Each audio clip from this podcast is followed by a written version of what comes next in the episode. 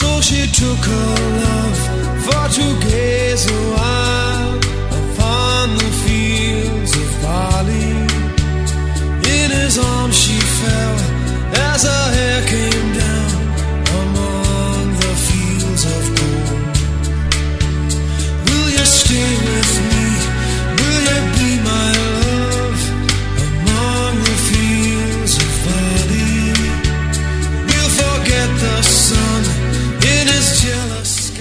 Bueno, ya son las 14 y 2 minutos en la ciudad de Necochea, momento de arrancar con esto que hemos dado en llamar lo que nos pasa.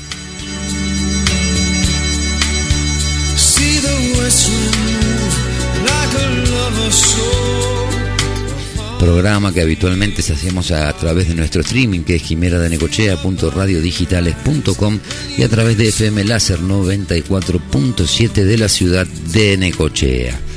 Y hablando de Necochea, te cuento que estamos en este momento con una temperatura de 13 grados, una sensación térmica de 12, la humedad relativa del ambiente es del 73% y la presión barométrica es de 1013 hectopascales.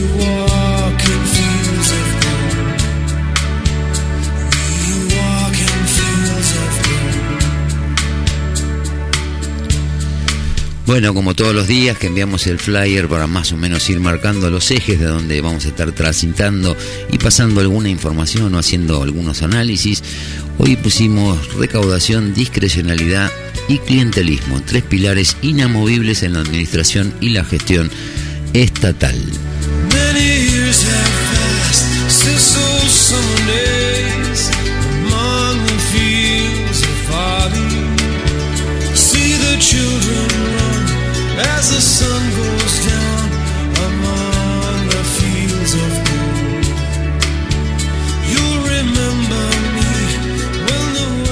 Con respecto al tiempo, el cielo se está despejando lentamente, así que va a ir mejorando y las lluvias que estaban previstas para mañana aparentemente han quedado despejadas y se espera un día soleado con una máxima de 17 grados y una mínima de 6 grados.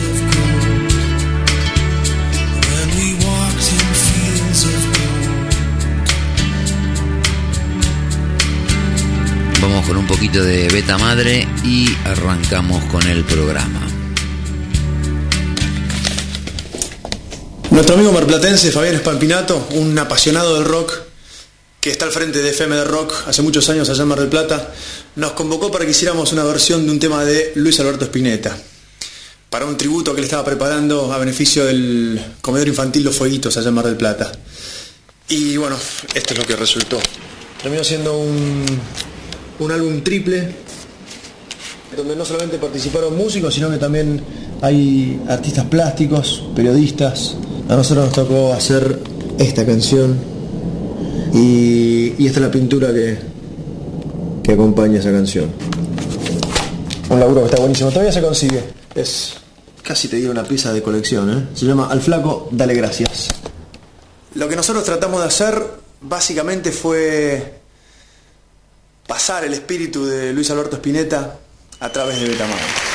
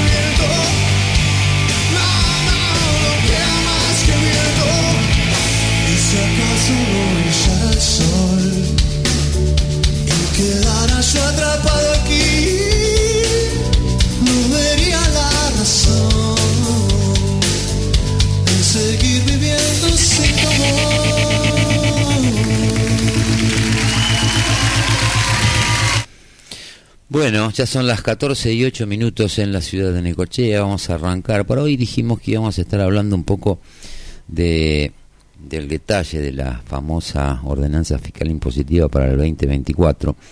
Eh, estuvimos mirándola, eh, viendo cuáles son los... Y nos dimos cuenta también que cuando uno le empieza a, de alguna manera a desagregar un poquito, y se juega en los medios con definiciones como que hay algunas que suben solo el 80%, otras 135, otras... O sea, hay mucha, mucha, mucha trampa en, en cómo se presentan las cosas. Y ahí, cuando estábamos viendo eso, eh, empezamos a pensar y, y empezamos a mirar otras informaciones que van apareciendo de lo que está pasando a nivel nacional, ahora una, una nueva importación de 107 toneladas de billetes desde Alemania, bueno, todo un montón de cuestiones que uno dice, mira cómo te venden las cosas, porque alguien compra, alguien compra los argumentos o los fundamentos o los relatos. Eh, pero cuando uno en realidad mira toda la película completa o mira toda la foto, ve que sistemáticamente, más allá de las discusiones que se van dando en los medios, por ejemplo, o en las redes, o, con un periodista o con un político, lo que hablan de sus declaraciones, hay tres cosas que son de alguna manera inamovibles y en realidad lo que está en juego es el poder de, de quien tiene el joystick para manejar eso. En este caso tiene que ver con la recaudación. Algunas cosas hablamos ayer a nivel nacional eh, con el tema impositivo, la separata que mandó el, el, Poder Ejecutivo en el presupuesto 2024, con sacar privilegios o, o algunas, no privilegios, promociones que tenían algunas provincias. Ayer hablábamos de la gente que tiene campo afuera, que son 450 personas. Y es como que siempre te van cambiando eh, eh, el problema, o sea, el problema sigue existiendo, sigue estando, tiene que ver con el déficit fiscal, como sabemos siempre, que hasta que eso no se corrija seriamente, que se puede corregir por dos vías, se puede corregir eh, gastando menos o, evidentemente, eh, aumentando la recaudación. Pero también la recaudación tiene dos vías. Uno puede aumentar la recaudación porque ejerce más presión fiscal sobre los contribuyentes o también puede ser que uno empieza a aumentar la recaudación porque se empieza a generar mayor actividad económica, entonces va aumentando la recaudación a partir de que te aumenta el PBI del país, en vez de ser millón, si es 600 millones, 600 mil millones de dólares, pasan a ser 700 mil o 800 mil o lo que sea. Tenemos todavía un recorrido grande como país para poder hacer crecer el PBI. Pero uno ve, cuando mira estas, estas, estos datos, o sea, cómo se va dando la dinámica de la legislación, de los acuerdos políticos y todo, uno ve que esa, posibilidad de, eh, en vez de meter tanto miedo a la gente, dicen, bueno, está bien, no vamos a, vamos a suponer que alguien te dice, no vamos a ajustar. Eh, el Estado, la administración actual, obviamente no tiene ninguna intención de hacer ajustes o recortes sobre lo que ya se recauda o sobre lo que ya otorgan, que tienen que ver con uno de estos tres pilares, que es la discrecionalidad de cómo manejan los fondos públicos. Y después tenés el otro que viene y te dice que va a recortar todo y que va a bajar los impuestos. Entonces, si bajas los impuestos, aunque recorte, te, te va a quedar más o menos parecida la cuenta porque no vas a recaudar más. Con lo cual uno piensa que lo más lógico sería producir ese achicar ese déficit en base a mayor recaudación porque crece la actividad económica del país, crecen las exportaciones, pero uno empieza a mirar y va por todos lados, por todos los frentes, por todos los partidos, por todos los... Nadie te habla de eso, nadie te habla, o sea, te lo mencionan, sí, pero no te lo ponen como alternativa. Y ayer veíamos acá lo que pasó en el Consejo Deliberante, con el tema de la aprobación esta eh, de la ordenanza fiscal impositiva para el 2024. Entonces, no, no solo vemos que la dinámica o, el, fin que se persigue es el mismo, es aumentar la recaudación en base a lo que hay, ajustándola por inflación, argumentándola como quieren, pero uno cuando empieza a verlo, y que esto fue lo que estamos haciendo, eh, guarda, guarda porque hay cosas que entre las que te aprobaron te van a subir el, el, estacionamiento medido, a partir de enero son 100 mangos la hora, a partir de mayo 150 mangos la hora, de todas esas cosas, independientemente de lo que uno va viendo y va escuchando, porque a mí particularmente me gusta más escuchar, digamos, que, que, que estar leyendo interpretaciones de algún medio o de algún pecho. Quiero escuchar lo que dice el protagonista, el que sea, concejal del oficialismo, de la oposición, diputado del oficialismo, de la oposición, funcionario público. Me gusta escuchar, para no, no dejarme llevar muchas veces por por interpretaciones que no siempre son las correctas, por ahí siempre tienen eh, un sesgo en esto. Entonces vemos, dijimos, bueno, vamos a ver la, la, ordenanza y vamos a ver cómo es la dinámica del funcionamiento. Y ya lo habíamos dicho la semana pasada, yo no me acuerdo si al aire o, lo hablaba con alguien con que a veces compartimos algunos datos de producción y eso. Eh, el tema de las, ex, las, las, las excepciones a, a, a, pagar determinados, yo creo que la mayoría por ahí puede estar eh, en línea con lo que se pone en la ordenanza de los requisitos que vos tenés que tener eh, para que te den una, una excepción de el 50%, el 100% de las tasas por un año, por seis meses, condonarte la deuda. Pero esas cosas que uno va viendo, eh, de pronto te encontrás con que son cada vez más. Y después empezás a buscar eh, cómo fueron las intimaciones que se mandaron en los últimos 5, 6, 7 años. Y vos ves que cada vez son más también. Primero eran 800, después fueron 2000, después fueron 4000, después fueron 7000. Entonces hay algo que ahí no está funcionando. Pero si vos escuchás los argumentos que esgrimen quienes defienden este aumento de tasas que tiene bastante preocupado a la gente porque hay otra variable que no está incluida en los argumentos que te dan es cuál es la realidad o sea cómo te impacta porque a lo mejor vos terminás pagando cuantitativa menos, cuantitativamente menos que lo que pagabas eh, eh, el año pasado pero cualitativamente porcentualmente te incide mucho más en tu negocio porque esto también el, tenemos que ver los impactos indirectos que se producen a través de la suba de las tasas. Entonces dijimos, vamos a hablar un poco de, de esto, de, de, de, cómo funciona, cómo funciona el tema este de este tridente que tiene que ver con la recaudación, la discrecionalidad y el clientelismo. Porque nosotros muchas veces nos, nos, nos, nos, nos agarramos con, con alguien o, o ponemos a alguien ahí en el, candelero como para eh, pegarle, criticarlo o aplaudirlo o lo que sea. Pero lo que está, eh, el problema es que ya, si esto no cambia, si esto no cambia, una vez que pasan desde la actividad privada a la actividad pública, no cambia el sistema del Estado, nunca se va a solucionar nada. Pero no solo por la intencionalidad o la intención de cada uno de los que llega, sino que se están haciendo todas estas cosas que son irregulares, eh, de alguna manera encubiertas, como decimos siempre, eh, eh, encubiertas, no encubiertas porque se tienen que hacer escondidas, sino que se puede hacer públicamente y todo tiene una justificación. Cuando sabemos que la esencia, tanto la medida como el impacto que genera, terminan siendo negativas, con lo cual se producen dos problemas, que es no termina de solucionar el problema que se busca solucionar, que tiene que ver con la caja, con la recaudación, eh, con el pago de los sueldos, con los servicios que se dan.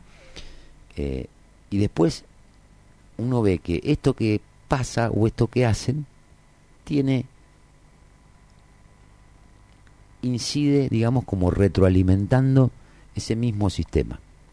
Porque uno cuando analiza la ordenanza fiscal, sí puede haber cosas que estén por debajo del 140, que de hecho las hay porque hablan hasta desde el mismo oficialismo, que es eh,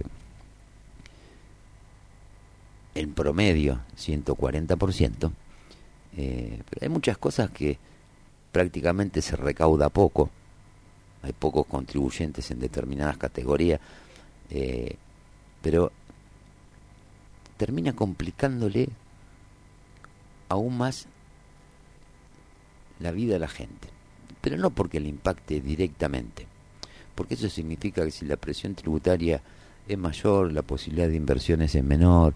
Hay toda una cuestión de factores que tiene que ver con esto de entender cómo las cosas por ahí te impactan indirectamente, que esto lo, lo venimos sosteniendo ya desde hace desde hace rato, porque uno me dice, bueno, no, yo porque a mí, yo no tengo un terreno en, un baldío, en Necochea, o no tengo una casa, a mí lo esto de las tasas no me impacta. Cuando empezás a ver los números y empezás a calcular, porque esto, ¿sabe qué le impacta? Le impacta al comerciante, al remisero, al tachero, al que, a todo el mundo, a todo, a todo, a todo el mundo le impacta.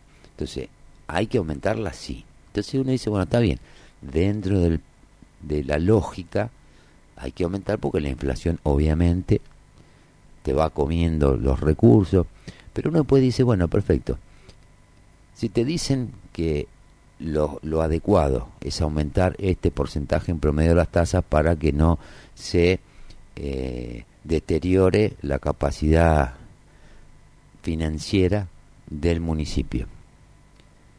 Pero entonces hablemos de los servicios.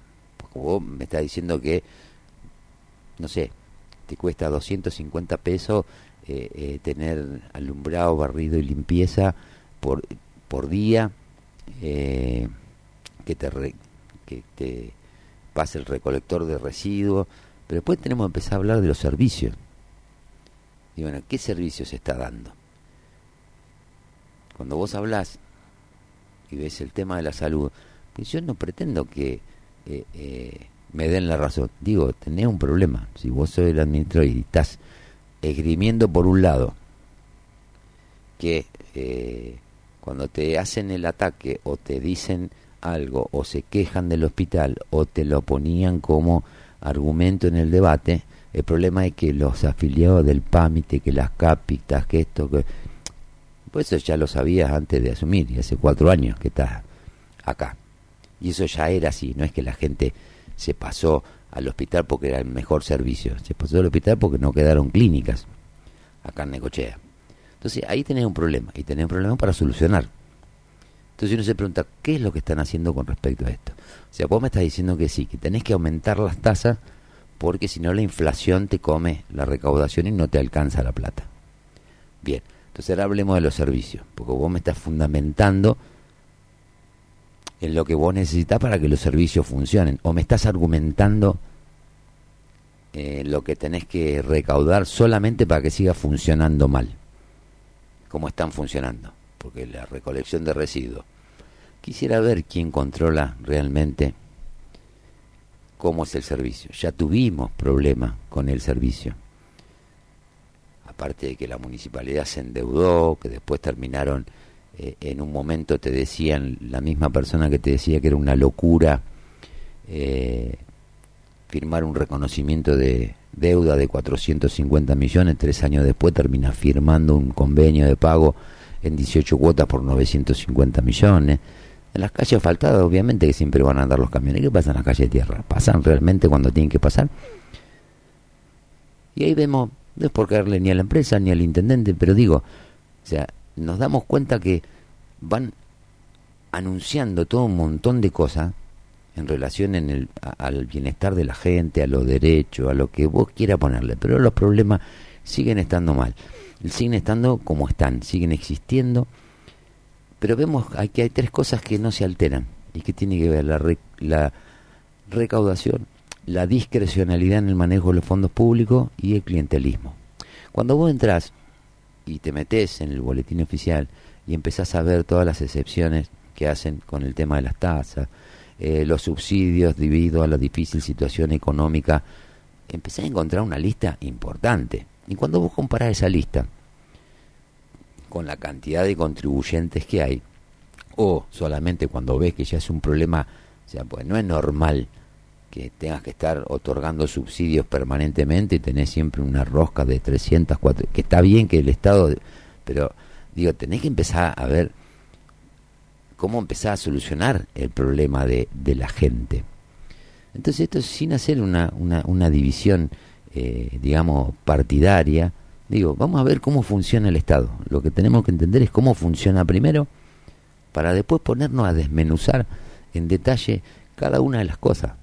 Pues vos te pones a hablar de la emisión, eh, te pones a hablar. Entonces, técnicamente alguien puede controlarla de una manera o de otra, pero la emisión termina siendo el emergente de un problema. Y el emergente del problema, ¿cuál es? El déficit fiscal. No tiene otra alternativa. Todos los procesos inflacionarios o hiperinflacionarios arrancaron con qué? Arrancaron con déficit fiscal. Es la luz amarilla que se te prende. O sea, si vos tenés un déficit, que una cosa es un déficit fiscal que vos puedas tener déficit porque hay inversiones en obra pública, pero cuando es déficit originado básicamente en el gasto corriente del Estado, un Estado que hoy te hace 30, 40 millones de cheques por mes, es decir, bueno, el grifo que hay que cerrar es este de alguna manera, o por lo menos, si no, hay que poner otro tipo de cañería o hacer que el caño de entrada sea mayor. No es tan difícil, eso lo haces vos en tu casa, lo haces vos en tu casa, vos no seguís, ¿por qué no seguís? Y porque en definitiva vos no tenés el derecho a decir paga Dios. Pero bueno, pero hay un montón de temitas que vamos a ir viendo hoy en el transcurso de la tarde. Vamos a hacer un cortecito de unos minutos y volvemos.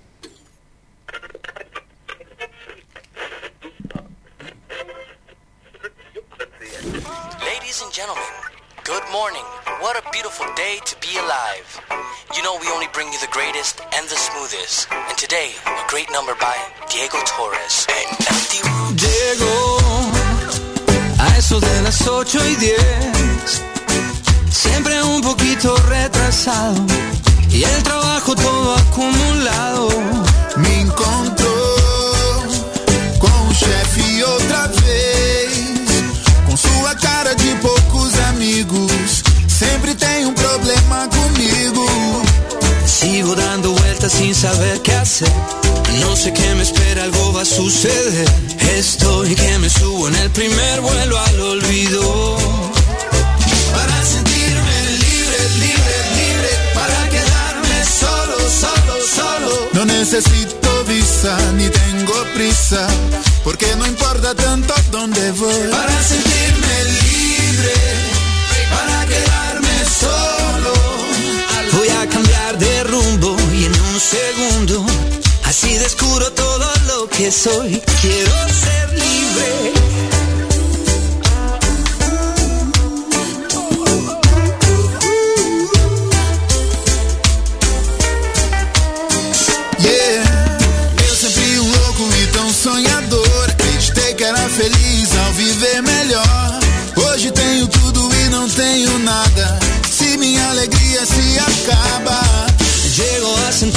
televisión y veo que este mundo está peor que yo. La gente ya perdió las ganas, ya no creen en el mañana. Tengo que escaparme de esta situación. Veo cuánto tengo en mi pantalón. Estoy que me subo en el primer vuelo al olvido.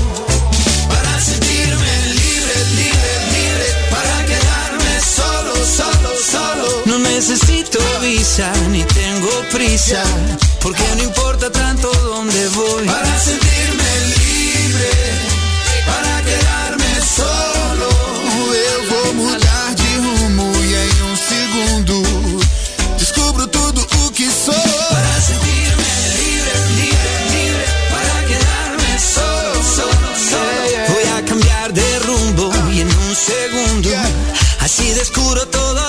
Para sentirme libre, para quedarme solo. Debo mudar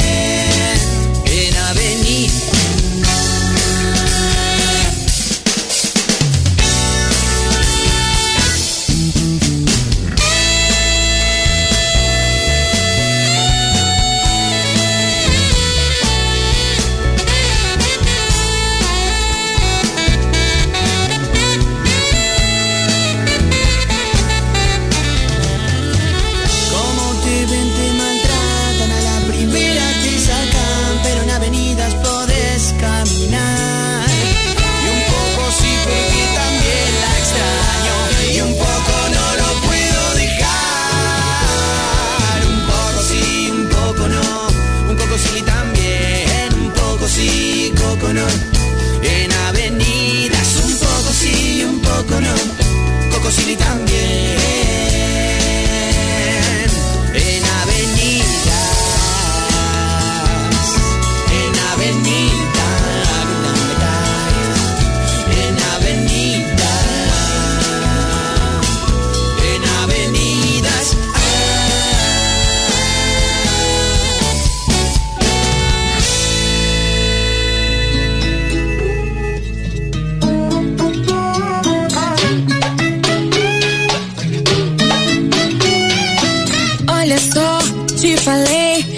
Desse jeito não vai rolar.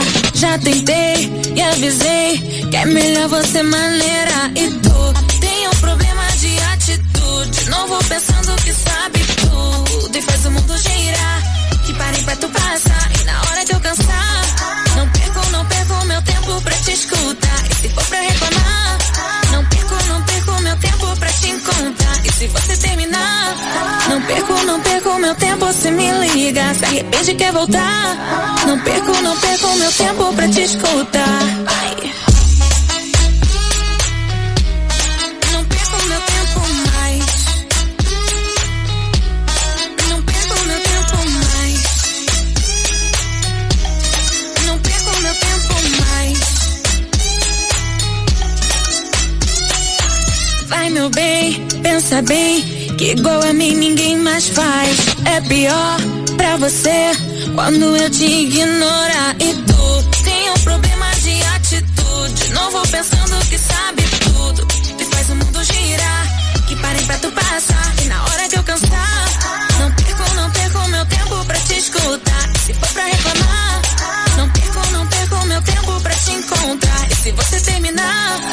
perco, não perco meu tempo se me liga. Se arrepende quer voltar, não perco, não perco meu tempo pra te escutar.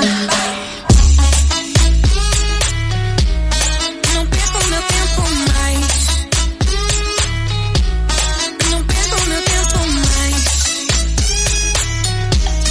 Não perco meu tempo mais.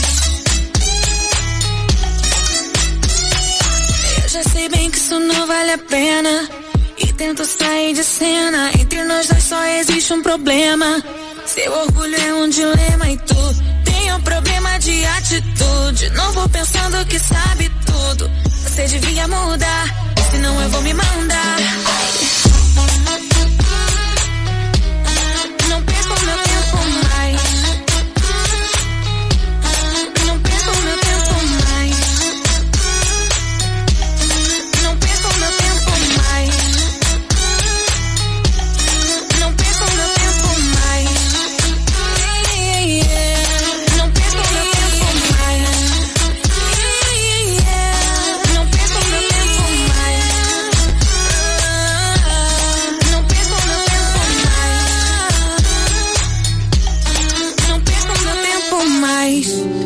¿Cómo quieres que te quiera? ¿Cómo quieres si no estás aquí? ¿Cómo quieres que te quiera si no te das a mí? Subiré montañas y al río lloraré y mi corazón me grita, me aprisiona sin querer.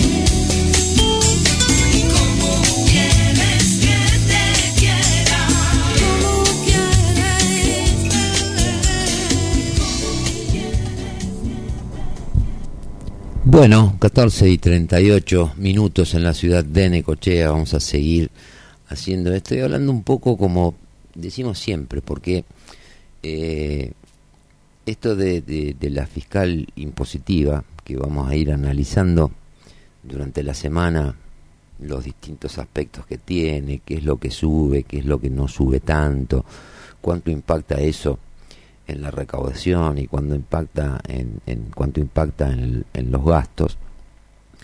Eh, tiene que ver también con que pongamos un poco en foco eh, cómo es el manejo presupuestario, porque cuando uno empieza a ver cómo funciona, y esto lo hemos chequeado, que por ahí es algo que es relativamente, o sea, eh, eh, muy recurrente, regular en, en, muchos municipios, siempre terminamos hablando de, de, del manejo de las cajas, pero la caja eh, no se puede utilizar toda para, para hacer política o para cumplir y decir, bueno, lo que tienen para esgrimir es eh, que pagan los sueldos en términos, o sea, eso es una obligación que tiene y un desafío obviamente que tiene aquel que se decide por meterse en la, en la administración pública o en la función pública. Por eso, por ahí, eh, en este horario, en este programa, tratamos de, de, explicar o, de ver que no son interpretaciones de cómo funciona la cosa. Obviamente que las elecciones al partido que está gobernando ahora acá en la ciudad de Necochea los envalentonó un poco con eso, no solo que se creen o se pretenden arrogar la representatividad de toda la población, a la cual no le terminan de dar los servicios adecuados, que son obligación, digamos, del Estado, como decimos siempre, salud, educación, eh, seguridad, algo de obra pública, eso no, no lo vemos. Pero seguimos discutiendo, ¿viste? si lo que dijo Subillaga o lo que contestó Diez, lo que dijo Cáceres, pero en definitiva, cuando uno empieza a, a mirar esas declaraciones, dice, pero eh, se están peleando entre ellos, pero nadie enfoca, ni de un lado ni del otro, enfoca el problema, que es decir, bueno, ¿cómo hacemos para, con este presupuesto, que vamos a ver cuando baje el presupuesto, de cuánto estamos hablando de previsiones para el año pasado? Digo, el de este año fue 12 mil millones de, de pesos, el de la ciudad. Y obviamente quedaron muchos gastos que son de alguna manera cuestionados. Entonces de pronto te bajan una ordenanza fiscal. Es imposible poder analizarla en 48 horas como pretendió el, el gobierno. Entonces ahí uno dice, bueno, tomamos el tema de la fiesta de Necochea como un acto de cierre de campaña. Fue unos días antes de las elecciones, gastando plata que a la vista de la gente eh, la ciudad por ahí tiene otras prioridades. Y cuando hablas de los argumentos y lo que decía un concejal u otro de un lado, del otro, decís, bueno, tiene que ver con lo que hablábamos ayer, que son experiencias personales, o sea, un concejal que termine votando una, eh, eh, una ordenanza fiscal que está siendo cuestionada eh, mínimamente por no haber tenido el tratamiento necesario como para poder procesarla y ver si se puede aportar algo porque no te vengan con el cuento de que la comisión está funcionando todo el año. Vos no podés llevar un proyecto de ordenanza fiscal a la comisión si no sos el partido, eso lo tiene que hacer el Ejecutivo, no lo hace el Consejo. El Consejo debate a medida que van entrando las cosas, pero en estos casos particulares que son potestad, digamos, el Ejecutivo, la ordenanza fiscal, el presupuesto, la, la, el, después el Consejo tiene que controlar esas cosas. Pero independientemente de las discusiones en las que nos meten, qué es lo que dijo uno, u otro, si te hacen un TikTok o te hacen un Instagram, comparte una declaración como si estuvieran, no sé, haciendo un acto patriótico. Primero hay que entender que esas son sus responsabilidades, como oficialismo o como oposición. Pero en definitiva, los platos rotos siempre los termina pagando la gente entonces te decía esto que hablaba recién de, lo que fueron las elecciones acá. Yo entiendo, Roja ganó las elecciones, terminó empatado porque no puso más concejales eh, en el Consejo Deliberante de los que ya tenía. No es que tenía ponía en juego 5 y sacó 8. Puso juego en 5, sacó 5. Con lo cual, eh, cuando esos 5 entraron, lo que los votaron ahora eh, puede tener una incidencia porcentual, es decir, algunos te dicen ganó con el 50%, con el... todo depende de dónde, desde dónde mires el, el, el número. Pero yo lo que hago o lo que hacemos acá es mirar todo en perspectiva, qué significa, qué representa, por qué termina siendo así, por qué el Consejo Deliberante se reunió sola solamente 11 veces a lo largo del año. Estamos en noviembre, hoy es 3 de noviembre. 11 veces, 11 veces, por más comisión que quieran. Cuando uno ve los expedientes que tratan en las comisiones o los expedientes que se tratan en, en, el, en las sesiones del Consejo, Dice, son 11 veces y se reúnen para este tipo de cosas. O sea, no hay manera de que uno pueda pensar en que están gestionando desde el sector que les toque para solucionarle los problemas a la gente. Evidentemente, lo único que les interesa es manejar la caja. Entonces, eso de manejar la caja tiene que ver con uno de los primeros puntales o términos que utilizamos en el player que tiene que ver con la recaudación. Después viene la parte de la discrecionalidad. En la recaudación, ahora envalentonados, no solo quieren hacer lo que se les ocurre en, en la municipalidad, que yo insisto, tienen todo el derecho a, proponer lo que quieran, pero no tienen derecho a imponer sus cosas logrando los acuerdos, vaya a saber eh, por qué razón, porque yo insisto, que un concejal te diga, no, pero los servicios se dan porque se tapó la cloaca en mi barrio y vino el camión de obra sanitaria y destaparon es una experiencia personal. Digo, nadie te argumenta, decir, bueno, sí, esto está bien, por, aún votándolo a favor o en contra, está bien o está mal por tal o cual razón. Empezamos a discutir fechas.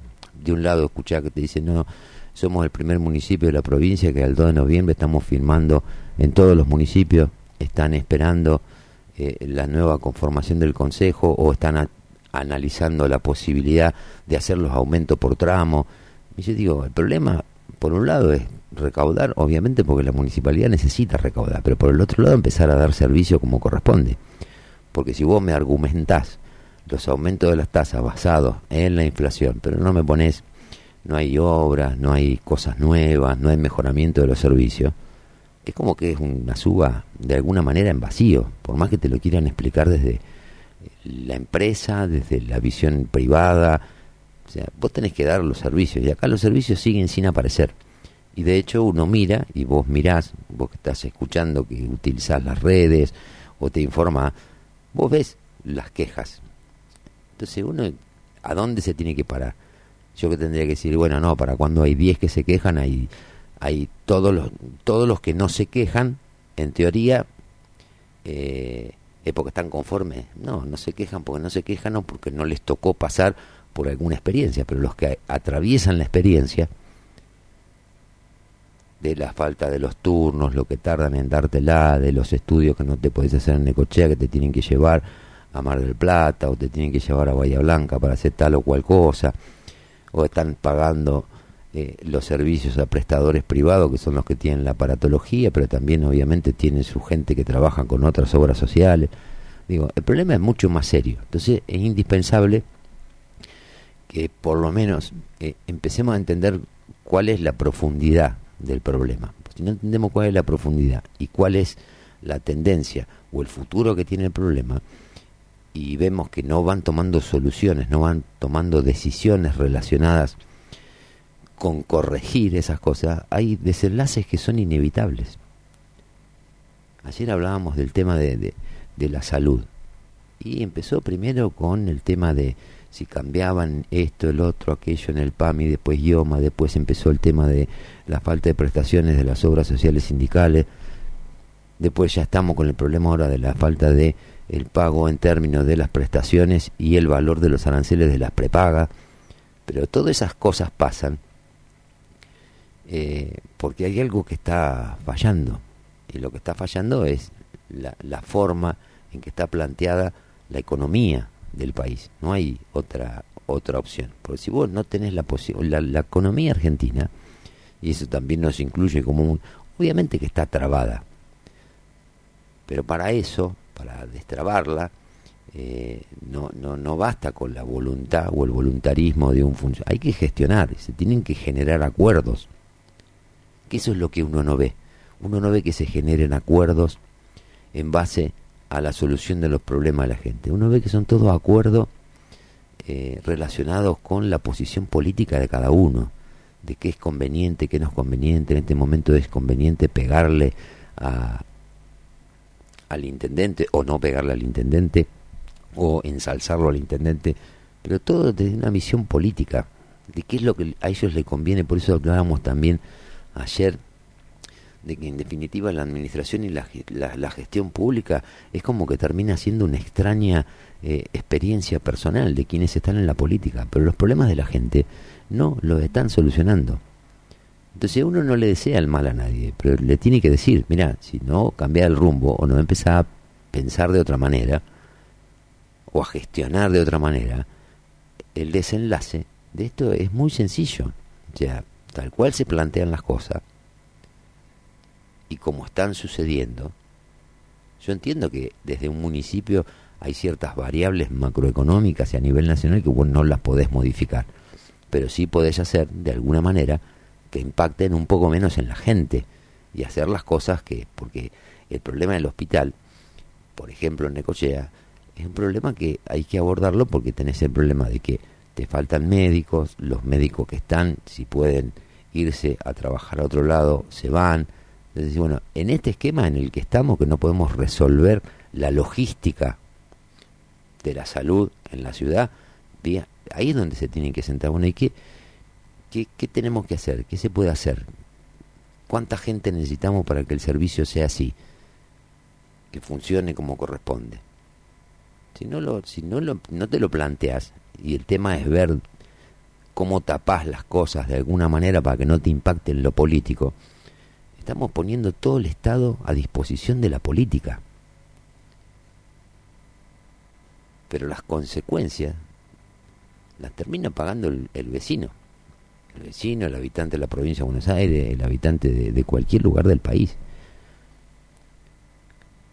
Hoy veía todas las declaraciones que hacen ahora que los diputados, te lo dijimos cuando fueron las elecciones, el problema no es si se rompe junto por el cambio, el problema es que se rompe cómo va a quedar el tema del Congreso, los diputados, los senadores, para que ahora ya están pensando en separarse los bloques. ¿Y todo por qué? Todo por una cuestión de conveniencia política. La reta peleado con Macri, eh, o enemistado con Macri, o de mal ánimo con Macri por lo que hizo Macri de no consultar. Eso es lo que estamos discutiendo de los argentinos. Y eso pensamos que realmente nos va a traer a nosotros alguna solución. Yo no lo veo. Yo sinceramente eh, no lo no veo que esto pueda pasar de alguna manera eh, por ese lado. El tema de, de, la, de la ordenanza esta fiscal impositiva, lo único que tiende es a darle los recursos que necesita el partido político gobernante para poder tener más aspiraciones, pero no para solucionarle los problemas a la gente insisto, recolección de residuos, la salud, la seguridad. O sea, es muy complejo el tema para poder, o sea, hasta que no entendamos bien cómo es el funcionamiento, que es lo que a veces tratamos de explicar con nuestras limitaciones, eh, no tiene mucho sentido ponerse a analizar puntualmente cada cosa. Es decir, en temas troncales o en políticas macroeconómicas, lo que están haciendo, por más que te digan que lo van a venir a cambiar mi ley, masa o quien cuerno sea, lo que terminan haciendo todo retroalimenta el sistema vigente y que nos trajo hasta donde estamos. Seguimos con la emisión, acá seguimos con el gasto, no hay transparencia, se cometen algunos excesos discrecionales de cómo manejan los fondos.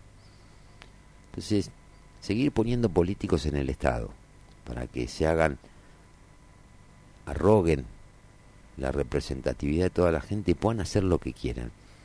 Te va a joder en el corto plazo y te va a joder también en el largo plazo. Porque acá la municipalidad puede tener las cuentas equilibradas, pero las cuentas equilibradas no solucionan los problemas de la ciudad. Vos podés tener las cuentas equilibradas sin dar ningún servicio, aunque recaudes en nombre de los servicios. Lo serio, lo interesante, Es decir, bueno, a ver cómo logras el equilibrio. Porque que gastes lo que te entra, decir, bueno, a ver cómo gastás, porque a lo mejor estás gastando cosas al pedo que podrían ser utilizados esos fondos en otros sectores mucho más sensibles y complicados porque en algunos casos no hay salida, como decimos siempre el tema de la salud. Está bien, que hay una sola clínica y está el hospital, es una realidad. Entonces, ¿qué le importa a la gente si vos vas, a, vas al hospital y te faltan médicos, la guardia está colapsada porque va mucha? Tenés que solucionar el problema.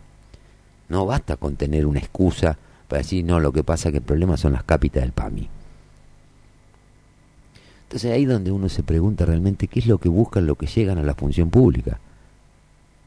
Es seguir en la carrera política, personal, desde el oficialismo o desde la oposición, pero no están buscando ninguna alternativa para ir solucionándole los problemas a la gente. Y después te la arreglan que haciendo un asado o haciendo una fiesta para el aniversario de Necochea. Entonces, yo creo que hay que empezar a entender estas cosas eh, eh, de alguna manera y, y tomar conciencia de que todo lo que terminan decidiendo, directa o indirectamente, te termina impactando. Vos mirá y decís, bueno, ¿cómo impacta esto? Impacta en los alquileres, en esto, en esto, en el comercio, en los precios. Entonces, bueno, si lo que quieren solucionar es eso, seguís tomando medidas que re- terminan realimentando ese sistema. O alguien va a negar que la actividad comercial está no paralizada, pero digamos que viene a un ritmo bastante lento en la ciudad. Alguien puede negar que no hay inversiones por otras cuestiones aparte de las económicas que tienen que ver con la falta de transparencia o que si querés hacer una inversión tenés que ser amigo de correr con el caballo del comisario, pues si no te van a volver loco. Empieza a haber indicadores, viste, que te empiezan a preocupar. A mí, por lo menos, me empiezan a preocupar. A ver, si, si seguimos en esta, en esta lógica, seguimos en esta dinámica, somos candidatos a la piña. Y después levantar una ciudad no es tan sencillo. Requiere algo más que excusas y algo más que fundamentos para temitas que están descontextualizados. Ahora vamos, tiene el, el consejo, que por eso se apuraron, porque los tres concejales que no eran del bloque de Nueva Necochea lo votaron, pero son tres concejales que terminan su mandato el 10 de diciembre. Ahí por ahí podés tener una explicación a por qué el apuro, porque los otros, ahora a partir del 10 de diciembre, son 12 del oficialismo, eh, 8 del oficialismo, 12 de la oposición, que hay que ver cómo se comportan, por donde consiguen dos o tres aliados necesarios y suficientes para votar cualquier cosa que va al Consejo, ya está. Y ahí te van a meter el casino, te van a meter las canchas de tenis, te van a meter alguna que otra cosita nueva que se les pueda ocurrir, te van a meter más concesiones, van a voltear concesiones existentes para cambiarlas de mano. Total, como después sale aprobado por el Consejo, es como que cumplen la parte formal de la cuestión. Y no es así. Y no es así no solo por el oficialismo, sino también por la oposición. La oposición se queja, pero está bien, no tienen espacio en los medios porque está todo cooptado por el aparato. Pero, bueno, pero busquen la manera de comunicarle a la gente lo que están haciendo. No que te digan otra excusa. Y bueno, nosotros no podemos hacer eh, mucho. Hoy tenés un Consejo Liberante donde tiene 12 consejos, igual que en los últimos dos años. Los últimos dos años era 8 concejales del oficialismo en total y 12 de la oposición lograron cooptar a tres que le votaron absolutamente todo, Iacono, Ali y, y Delfino, y no se analizó nada. Vos no lo escuchás tampoco hablando y fundamentando por qué se pliegan a las decisiones del Ejecutivo. Sería bueno que las den las explicaciones, pero lo llamás eh, y medio como que te hace un puchero, ¿viste? Te arisquean para hacer una nota. Porque yo les pregunto eso inclusive con algunos mandos, eh, hablamos eh, y digamos que las explicaciones que te dan, las picantes, son para mantenerlas en reserva y que no digas nada. Yo te las termino diciendo igual, importa trepito. Pero estamos entregando todo el esfuerzo de la gente que es la que banca, como te digo siempre, el contribuyente es la pata financiera del Estado. Estamos entregando eso para que ellos jueguen a la política, a ver qué es lo que más les conviene a nivel personal y la gente sigue esperando respuestas. Bueno, 14 y 59, vamos al corte de las 3 con un poco de música y volvemos.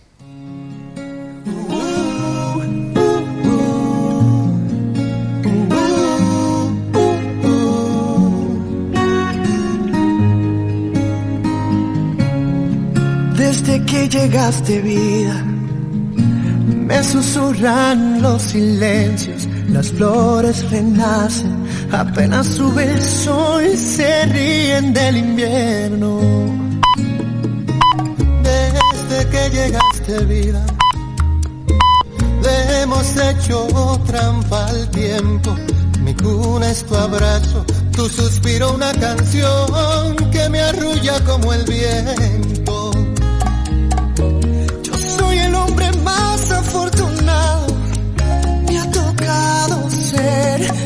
Que conoce cada línea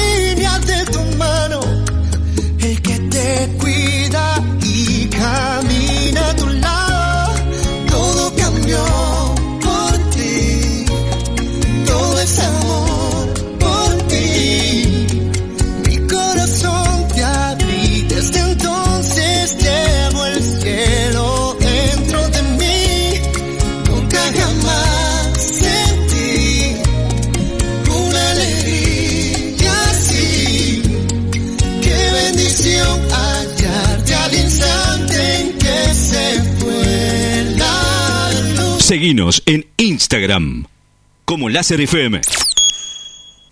Dos DJs. Prepara tu mejor fiesta.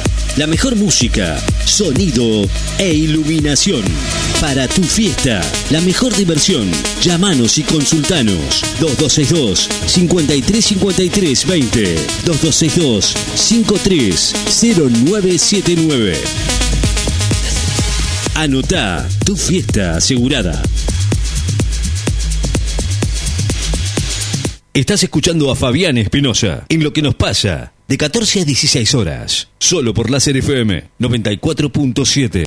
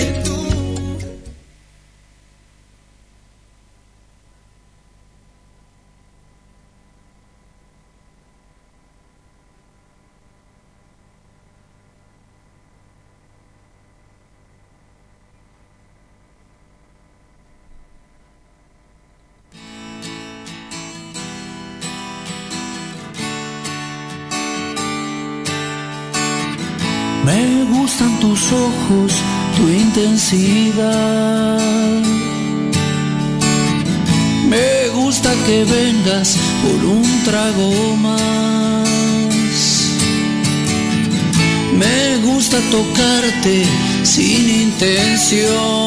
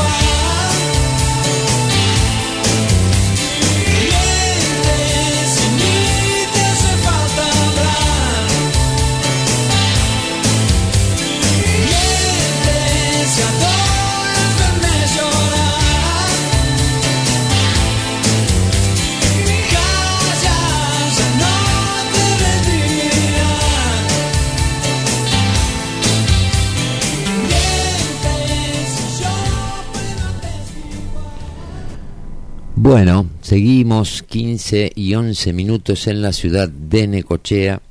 Estamos haciendo esto que es lo que nos pasa, como siempre te decimos, puedes seguirnos en las redes sociales como Quimera de Necochea o Quimera Radio Online, también en mis muros personales como Fabián Espinosa. Puedes comunicarte con nosotros a nuestro WhatsApp al 2262 57 45 43 y ahí siempre vas a tener alguna respuesta y siempre aceptamos las sugerencias, las críticas, todo lo que la gente nos manda habitualmente a través de nuestro WhatsApp y a través de nuestras redes. Pero bueno, hoy, como te decía, íbamos a estar hablando del tema, por ahí analizando algunos temas puntuales de la de la ordenanza esta fiscal impositiva para para el año 2024 en Necochea, pero creo que a veces hay que ponerlas, como decimos siempre, las cosas en contexto. Y tiene que ver con esto de, de lo que discutimos, que no siempre lo que discutimos es lo importante, porque de hecho se agotan las discusiones o terminan las discusiones con eh, un acuerdo o con lo que sea para un lado o para el otro, eh, pero los problemas no se solucionan, se terminan las discusiones y ahí es donde nosotros eh, nos estamos perdiendo o estamos perdiendo el eje de qué es lo que tenemos que mirar. Yo insisto y esto lo voy a seguir sosteniendo hasta el cansancio o, al que, o, cuando alguien me demuestre lo contrario, es que nosotros tenemos que empezar a ser un poco más, dejar ese rol de comodidad de simple espectador y un eventual alguna una eventual víctima del sistema para pasar a ser un poco más eh, más protagonistas y ponernos un poquito a poner las cosas en orden.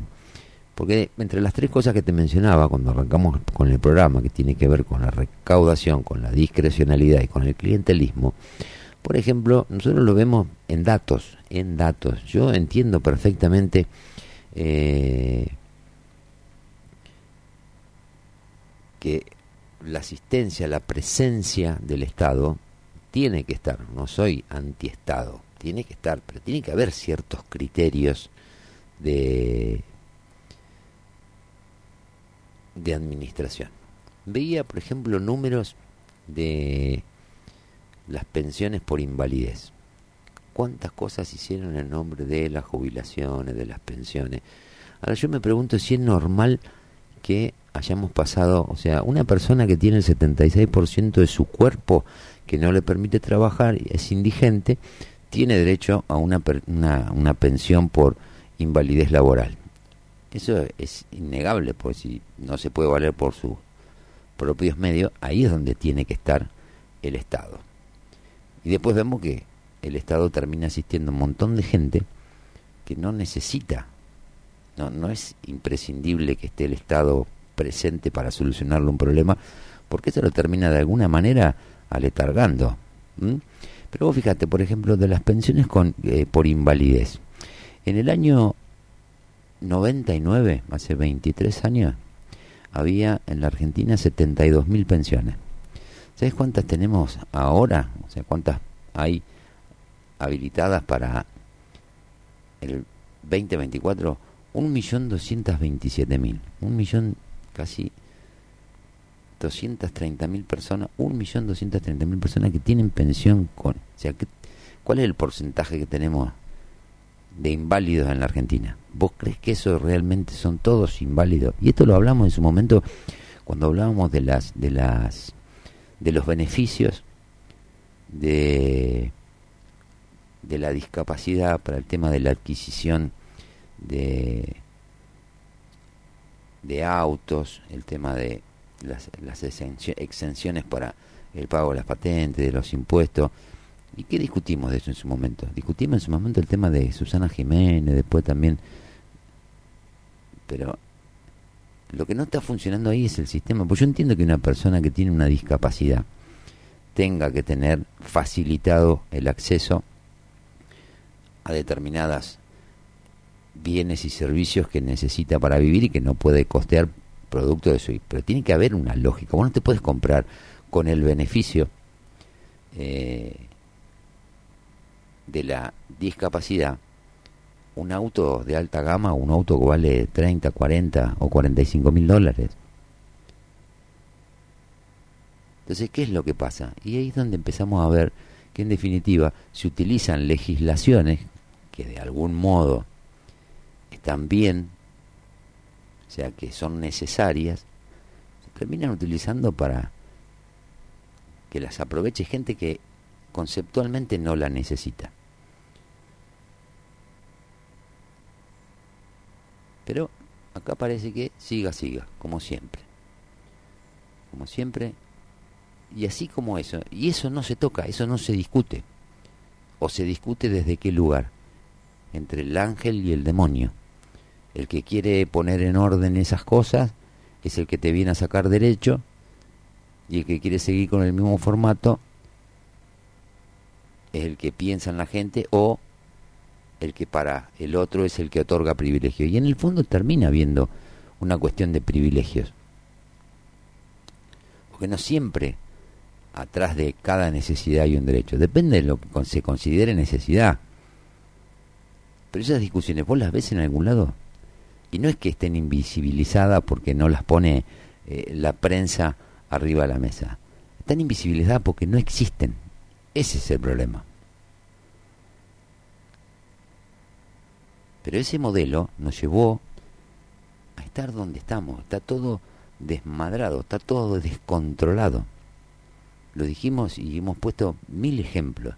Como un funcionario de cuarto, quinto o sexto nivel en el Estado se arma una pyme a las 72 horas que llegó para hacer correr expediente o para pararlo o para apurarlo o para lo que se te ocurra, para complicártela, para mandarte un inspector, para que te- se pueda facturar, armar de una coimita, de un arreglo para no joder. Te, te vendo, como se decía en la época de, de, Menem. Había una frase que era eh, parte de, de, de los diez mandamientos. Era, te creo la dificultad para venderte la facilidad. ¿Vos crees que eso no pasa en el Estado? ¿Vos crees que eso no pasa en las municipalidades? ¿Que no pasa en el gobierno de la provincia? ¿Que no pasa en el gobierno nacional? ¿Que no pasa en otras provincias que por ahí son de otro signo? Pasa. ¿Por qué? Porque está institucionalizada esta matriz perversa de corrupción y de impunidad y de discrecionalidad. Ahora, si vos querés replantear esto, y esto por ahí tiene que ver con, con las cosas en que eh, tenemos que empezar a ver del 10 de diciembre para adelante. Estos son temas que hay que solucionarlo. No es que hay que sacarle, hay que sacar las pensiones o los beneficios para los discapacitados. Pero si un discapacitado tiene un canuto de dos palos verdes en el banco, vos tenés capacidad contributiva, capacidad para comprarte el auto que quieras, no necesitas ese beneficio. Y por ahí manejarlo de esa manera te permite a lo mejor, cuando empezás a ponerle racionalidad a la gestión, y por ahí te, te, te alcanza para darle más beneficio a quien realmente más lo necesita. Un poco más de lo que necesita. Entonces esto lo vemos con un montón de cosas. Vos lo ves acá en la municipalidad. Cuando te lo decía ayer y en otros programas hemos hablado del tema. Vos entras, mirás el boletín oficial. Yo entiendo que hay gente que puede necesitar una ayuda económica de parte del municipio o de la provincia o de la nación, del ANSES, del que vos quieras. Lo que a mí me queda la duda es que si todo lo que figura en el boletín oficial es gente que realmente lo necesita o es gente que realmente es la vía de escape que encuentran para darle una retribución por alguna otra actividad que está haciendo. Pues son muchos. Entonces digo, vamos a ponerle que sea todo así. Si toda la gente necesita eso que le están dando, necesita más todavía y cada vez es más y más y más gente. Entonces el argumento de la gestión debería ser otro, empezar a solucionarle los problemas a esa gente, explicarlo cómo son y ver qué herramientas y qué alternativas tienen para darle solución a esas cosas. No, pero acá te recaudan, te dicen que gastan en determinadas cosas, después viene el tema, eh, hablando del funcionamiento del Estado, viene el tema de la subejecución de partida, la, la reasignación de partidas, que presupuestan una cosa y después eso se subejecuta hasta la plata, se termina haciendo a último momento la asignación de la partida y se gastaron esa guita que estaba subejecutada, se la fueron gastando en otra cosa y después cuando llega sobre el final te caen, te caen con, con la rendición de cuenta y más o menos te acomodan los caballos, pero vos ya no podés hacer nada. O sea, no se gestiona ni desde el oficialismo ni desde la oposición, no se gestiona en tiempo real. Entonces vos no podés enterarte ayer, aunque nosotros ya te lo habíamos dicho, de los pedidos de informe que se hicieron. Sea, resulta que en un medio que es independiente, alguien que se le ocurre decir pelotudez en un micrófono como yo, te digo que pidieron, hicieron un pedido de informe de tal cosa, de tal otra, te lo dije cuando lo hicieron. Y después seguí hablando del tema como que el tema no se resolvía porque no llegaban esos informes del Ejecutivo. Pero los concejales, que ayer por ahí se quejaban también en eso, con justa razón, no tendrían que haber dejado que eso decayera. Entonces ahí nos planteamos otro interrogante. ¿Por qué parece que a veces hacen un poco ruido, pero después las cosas se terminan cayendo por el tiempo, por su propio peso o por lo que sea? Nosotros te estamos diciendo cómo funcionan las cajas y no estamos inventando. Estos son datos. Estos son datos. Esto que te digo de las pensiones por invalidez, el tema de los planes. O sea, no hay una solución intermedia entre la que la gente quede total y absolutamente desprotegida a tener una caterva de gente que está gozando de privilegios y beneficios que en realidad ni necesitan ni corresponden, o que necesitan pero que tampoco corresponden. Ese es el tema de la igualdad que hay que solucionar. La igualdad tiene que ser en base a las oportunidades que vos tenés no en base a los resultados que vos obtenés. Pues si yo le pongo más pila a lo que hago, es obvio que voy a tener un mejor resultado que aquel que hace lo mismo que yo hago, pero jugándola como sobrado de taquito. Entonces yo tengo que tener la posibilidad de hacer radio, de hacer lo que se me ocurra hacer. Después el resultado va a variar de acuerdo a lo que yo le meta a eso. No es lo mismo un tipo que tiene eh, eh, un vehículo para transportar gente, ponerle un remis, un taxi, el tipo tiene el auto siempre limpio, ordenado, perfumado, eh, no le hacen ruido a los boliches, y ese tipo tiene que tener más resultado que el tipo que le importa trepito como está el auto, te lleva y parece que te lleva en un karting a Ruleman. Hablando de esto de, los remises y de los taxis, ahora empieza a funcionar Uber acá en Necochea. Vamos a ver cómo funciona. Pero siguiendo hablando de esto de- del funcionamiento del Estado, no estamos hablando de política, estamos hablando de, de cómo funciona. Y fíjate cómo fue la evolución de esto que yo te digo de las pensiones. En el 99 había 72.000, 74.000 en el 2000, en el 2000, 76.000 en el 2001, 78.000 en el 2002, 2003 81, 2004 113.000, después 132, 137. Acá llegamos, fíjate, segundo mandato, pasamos de 250.000 a 320, a 420, 560.000, 660.000, terminan con un millón de beneficios. ¿Mm? Segundo mandato de 250.000 beneficiarios a 100, un millón de multiplicaron por cuatro. ¿Vos crees que eso es todo realmente eh, discapacidad? ¿Que todos los discapacitados son indigentes? Entonces, esas cuestiones son las que tenemos que empezar a plantear y plantear el punto de vista que tiene cualquier persona que se levanta a laburar o hace las cosas para tratar de mantener su patrimonio. No, acá todo pasa por la recaudación. Te van a ir a buscar si tenés campo afuera, si no tenés lo- los, las cuentas, Entonces, si tienen que investigar en la justicia, investiguen en la justicia, pero la justicia tampoco acciona. O cuántas veces, fíjate, en el último año se dio la paradoja de decir, bueno, pero no hay un fiscal que investigue de oficio. Y no, no hay un fiscal que investigue de oficio. ¿Por qué? Porque nadie se quiere comprar un quilombo. ¿Y por qué? Y porque como están, están bien. Entonces, si estás bien y no te tenés que complicar en paquete, va a complicar la vida solo. Queriendo jugar una patriada. Recién hablaba con alguien que me decía, hablando de, de las sesiones de acá. Y no sé si, vale la pena ir a, a, a, a plantear algo, a pelear en soledad. Pero vos decís, ¿cómo en soledad? Si hay un montón de gente que piensa igual que vos.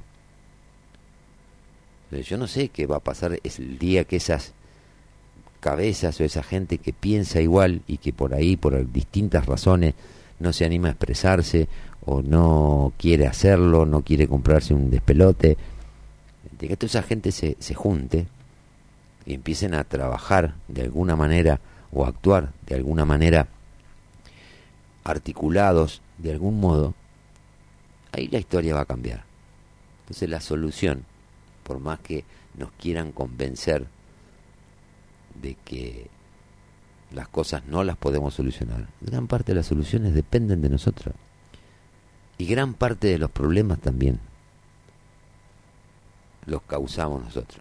Yo veía hace un tiempo una marcha que se hizo por la inseguridad en la municipalidad y vos veías que en la municipalidad la cantidad de gente que había no llegaba a ser ni la mitad de la gente que había tenido episodios de inseguridad en los últimos seis meses.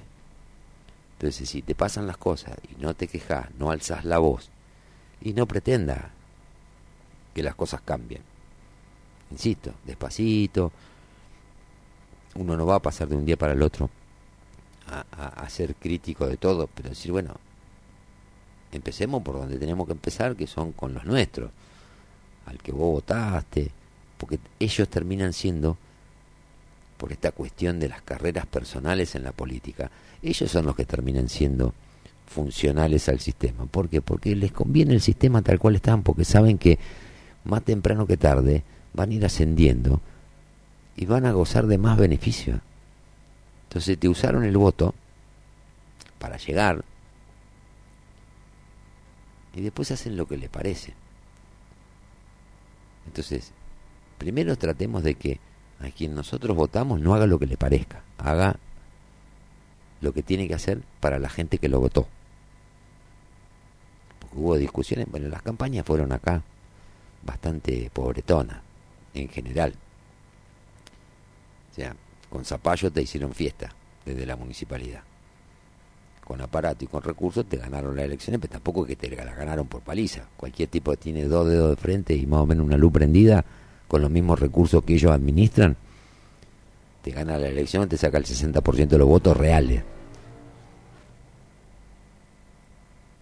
Pero listo, ya se quedaron con el numerito, ganamos, fuimos lo que más votos sacamos, representa el 50, el 40, el 35, lo que vos quieras, entonces yo puedo hacer lo que quiera.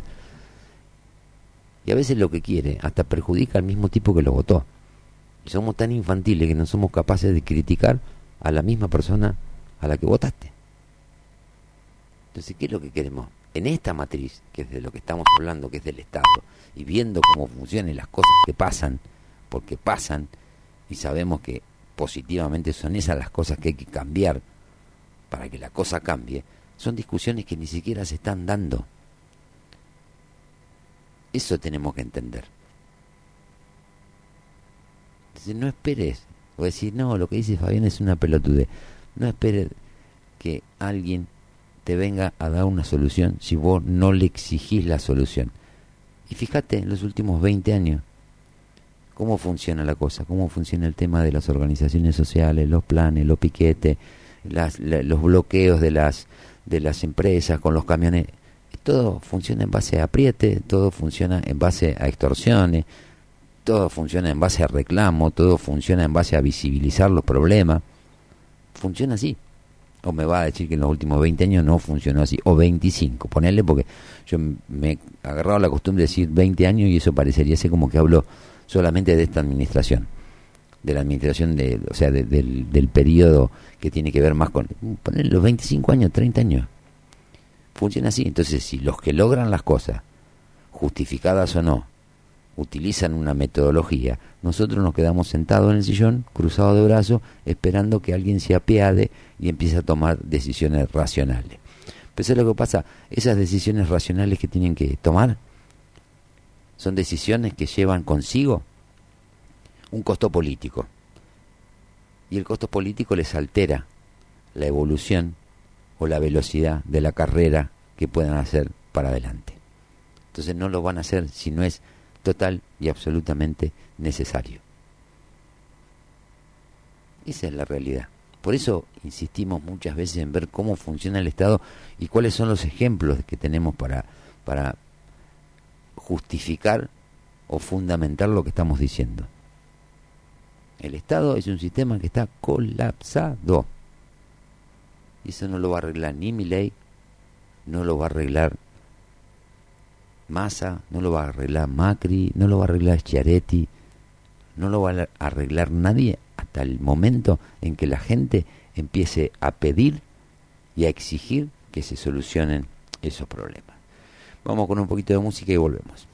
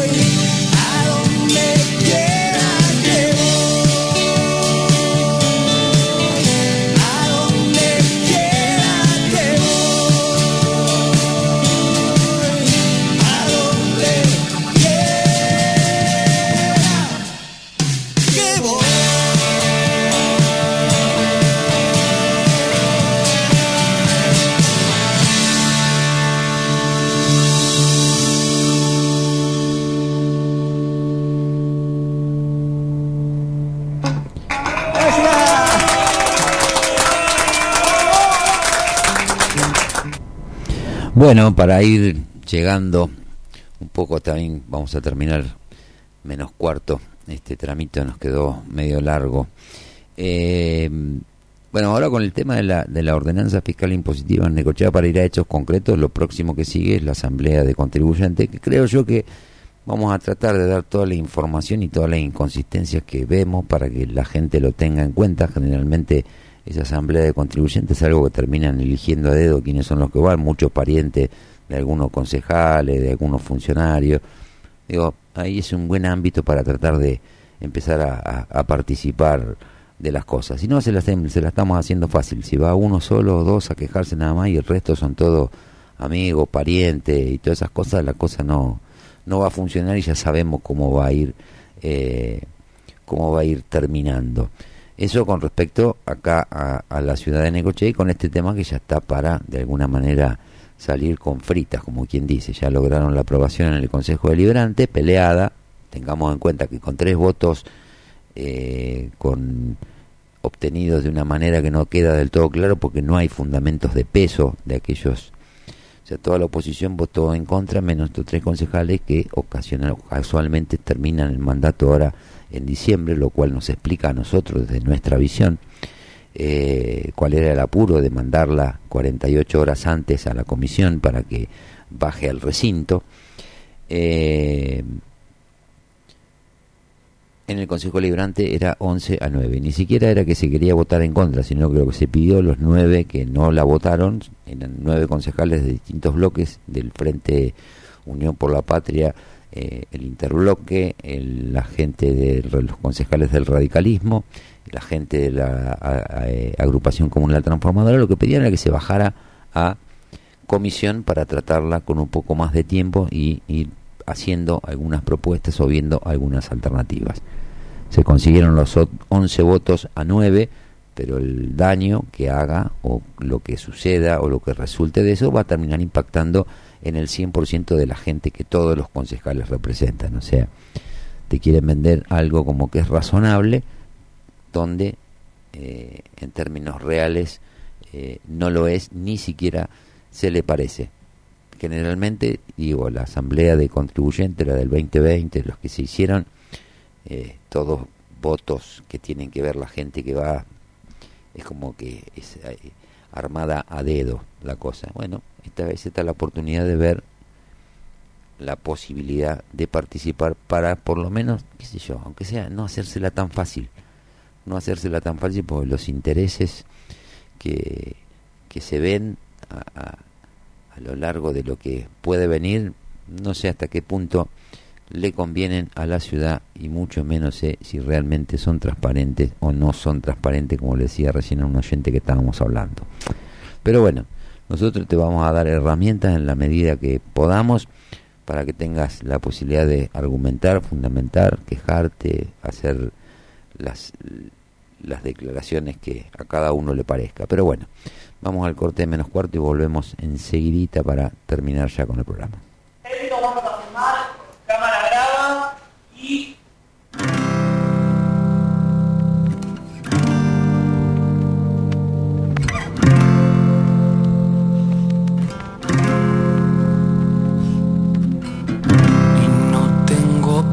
Pensado hundirme acá tirado. Y no tengo Seguinos en Instagram como Láser FM. Panadería San Cayetano. El pan de cada día a tu mesa. Es de Panadería San Cayetano. Facturas, panificados. 67 esquina 50. Pan artesanal con horno a leña. Con la mejor atención. Panadería San Cayetano. El pan de cada día a tu mesa. Panadería San Cayetano. WhatsApp 2262-517926. Panadería San Cayetano. El pan de cada día a tu mesa.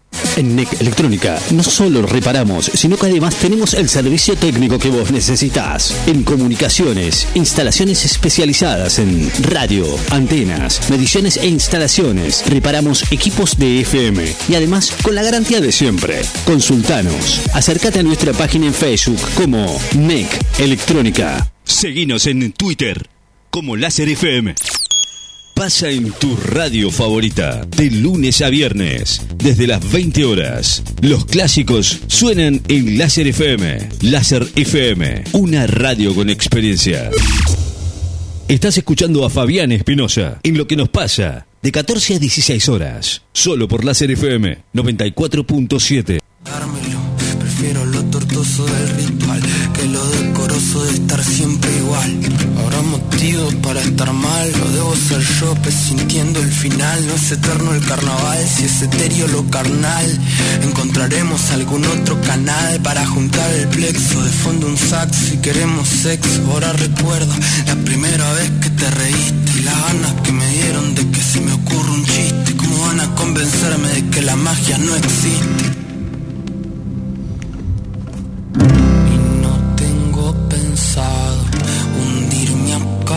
Y no tengo planeado morirme desangrado. Y no,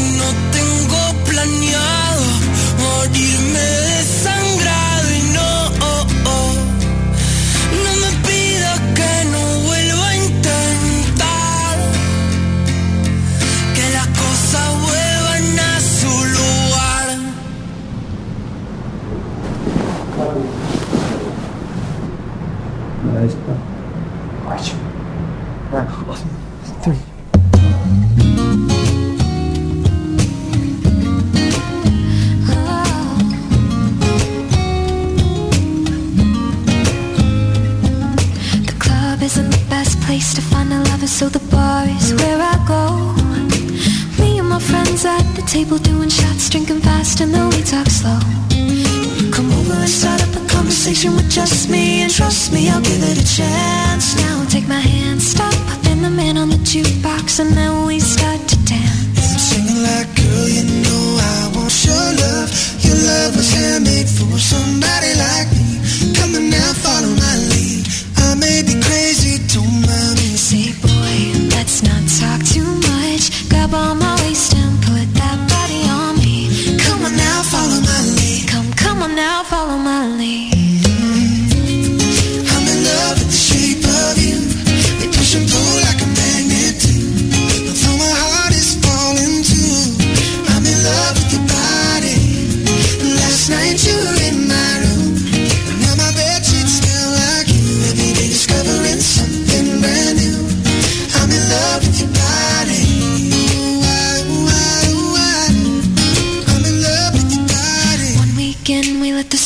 Story. We're going out on our first date.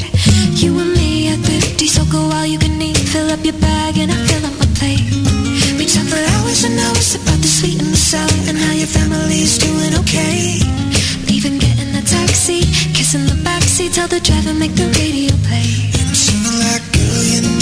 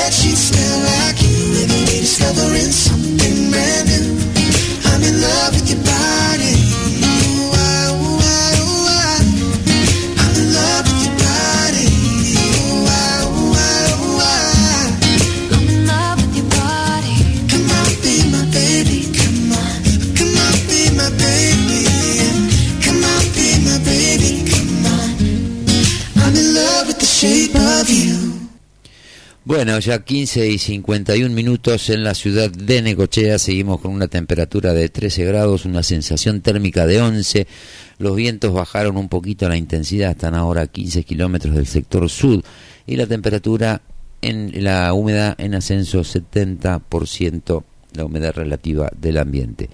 Bueno, hoy viernes la verdad que eh, queríamos hacer un programa relativamente tranquilo como para dejar algunas consideraciones para reflexionar y creo que el aporte que se puede hacer para eso pasa por, por definir los escenarios y tratar de ver o por lo menos transmitir qué es lo que uno ve. Eh, hemos escuchado muchas cosas relacionadas con las soluciones que buscan, las cosas que proponen, por qué las proponen, por qué las justifican o con qué las justifican. Y uno después cuando ve la gestión, porque en definitiva todo termina en la gestión, ve que siguen haciendo lo mismo, las mismas prácticas, medidas que se toman y el único fin que se persigue es como les decía, esto de la recaudación, lo discrecional, el clientelismo.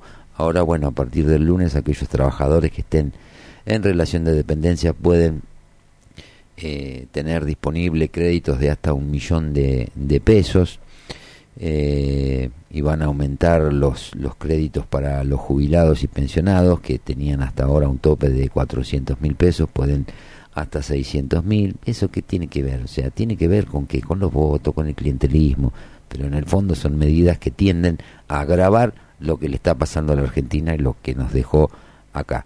Y bueno, y en la municipalidad va a pasar exactamente lo mismo, los manejan algunos subsidios y algunas cosas de manera discrecional, algunos proveedores de manera discrecional, pagan a los medios, arman un aparato de propaganda, bueno, todo lo mismo, o sea, te dicen, eh, eh, te venden las cosas con en nombre de la inclusión, de los derechos, de esto y de otro, pero terminan cagándole la vida a todo, inclusive hasta los mismos beneficiarios de las cosas que hacen para tener estos aparatos clientelares. Así que bueno, el ministro de Economía de la Nación, Sergio Massa, confirmó que habrá un aumento en el crédito que ANSES ofrece a los trabajadores.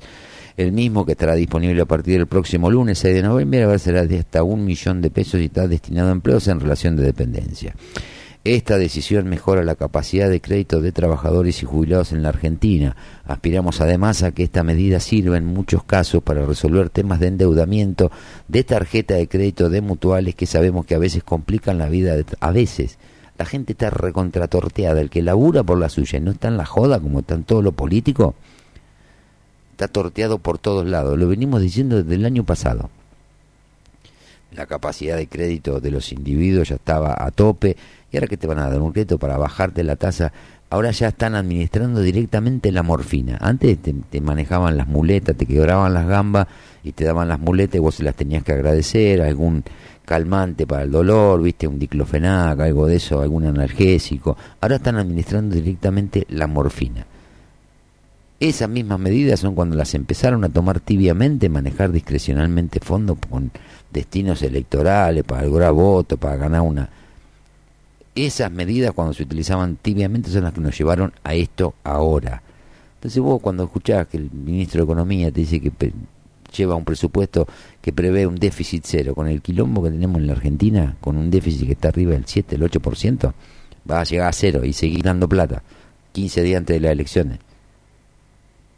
No jodamos, ¿qué vamos a discutir? Estas cosas, vamos a discutirlo. O sea, si vos le querés creer, si vos creés que parte de la solución, es, una, es morfina. Esto ya directamente es morfina porque eh, eh, eh, el argentino medio está hecho pelota, ya no tiene capacidad de reacción. Y esto lo vemos los comerciantes. Es tanto el vértigo que en el que vive el tipo que labura, que es cuenta propista, que es independiente, que es monotributista, que tiene un negocio. Que tiene... Es tal el vértigo en el que tiene que vivir todos los días para poder llevar el plato de comida y tener las cuentas más o menos al día, el que puede, que no te permite ver otra cosa que lo que te ponen en los medios, que gen- generalmente son discusiones boludas o propaganda, aparatos de propaganda que están eh, eh, dándole rosca o inflando a algún candidato o a algún funcionario. Pero bueno, eso lo permitimos nosotros. O sea, si queremos discutir lo que nos proponen, y bueno, sigamos discutiendo lo que nos proponen y prepárate para que cada año que va transcurriendo, pues estés siempre un poquito peor. Aunque te la rebusques, vas a estar siempre un poquito peor. ¿Mm? Pues te sacaron el asado, después te sacaron la polenta, pero no por lo kirchnerismo, digo porque todos, porque el oficialismo, el Estado, es un todo. El oficialismo es, el- el Estado es oficialismo y es oposición. Después cuando llega ahí, como tienen mayoría, nosotros no podemos hacer nada. No, pará, entonces andate a tu casa, no cobré el sueldo, aunque sea no ahorramos esa guita. Si no vas a poder hacer nada. Y lo mismo escuchar de los funcionarios municipales, de los concejales de la oposición, de los concejales del oficialismo. Bueno, esa es la matriz, eso es lo que te queremos remarcar todos los días para que empecemos a, ten- a- a mínimamente empezar a dar las discusiones que corresponden dar y que son las que pueden cambiar de alguna manera el destino de la ciudad, de la provincia, de la nación. Si no las damos, olvídate, no esperes que las, las discusiones las den ellos, porque ni siquiera están a la altura muchas veces de darlas esas discusiones. Pero eso lo permitimos nosotros. Entonces, o empezamos a cambiar y empezamos a ver las cosas de otro lugar y empezamos a actuar de otra manera, o vamos a seguir igual empeorando todos los días un poquito. Hoy estoy peor que ayer, pero mejor que mañana, como la canción de, lo- de, de- de la mosca. Entonces, bueno, es lo que es lo que hay. Yo no, no trato de- de describir los escenarios que no es un invento, que no es una opinión y que no es una propaganda. Digo, esto es lo que está pasando, esto pasa, lo que te decía de los discapacitados, de los planes, de los consejos deliberantes, ahora que el intendente quiere ir por la usina y quiere ir por el puerto, quiere manejar todas las cajas, ¿para qué? Si la ciudad está cada vez peor. ¿Me explicás para qué tener tanta voracidad de guita si no para malgastarla? Entonces dejémonos de joder, empecemos a dar las discusiones en el lugar que la tenemos que dar. A nosotros nos toca darla acá, en esta ciudad, y ahí vamos a empezar a mejorar un poquito las cosas. Si no lo hacemos, vamos a estar todos los años un poquito peor. Pero bueno, siempre digo pelotudes yo. ¿Qué le va a hacer? Bueno, ya son las 15 y 57, hora de ir cerrando el programa de hoy. Te pido, como siempre, que sigas las publicaciones en las redes, que comentes, que nos mandes tu opinión, que te comuniques con nosotros, tanto en las redes de Radio Quimera Online o Quimera de Necochea, también en los muros personales míos, comunicarte con nosotros, mandarnos tus mensajes, tus inquietudes, tus consejos, lo que quieras a nuestro WhatsApp que es el 2262 5745 43 y de mi parte ya 15 y 58 no tengo mucho más para decir. El lunes nos encontramos otra vez a las 2 de la tarde ya con algunas notas y con otras cosas para darle un poquito más de, de ritmo y de vértigo a, a las cosas que tenemos que hacer. Así que bueno, de mi parte Fabián Espinosa me despido de ustedes hasta el lunes a las 2 de la tarde para hacer otra vez esto que hemos dado en llamar lo que nos pasa. Hasta el lunes.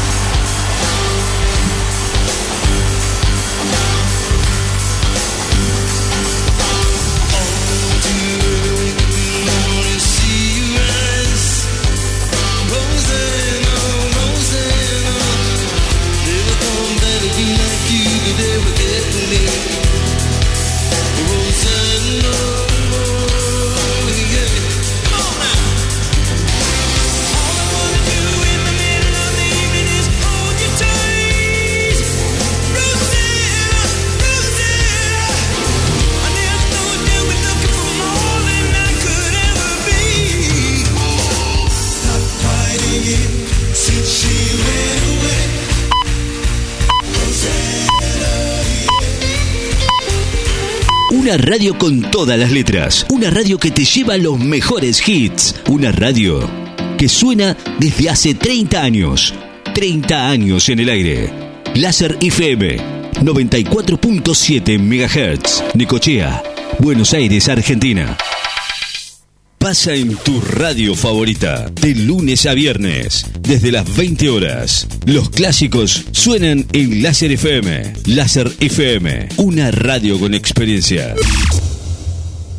Desde la costa, desde Necochea, 94.7.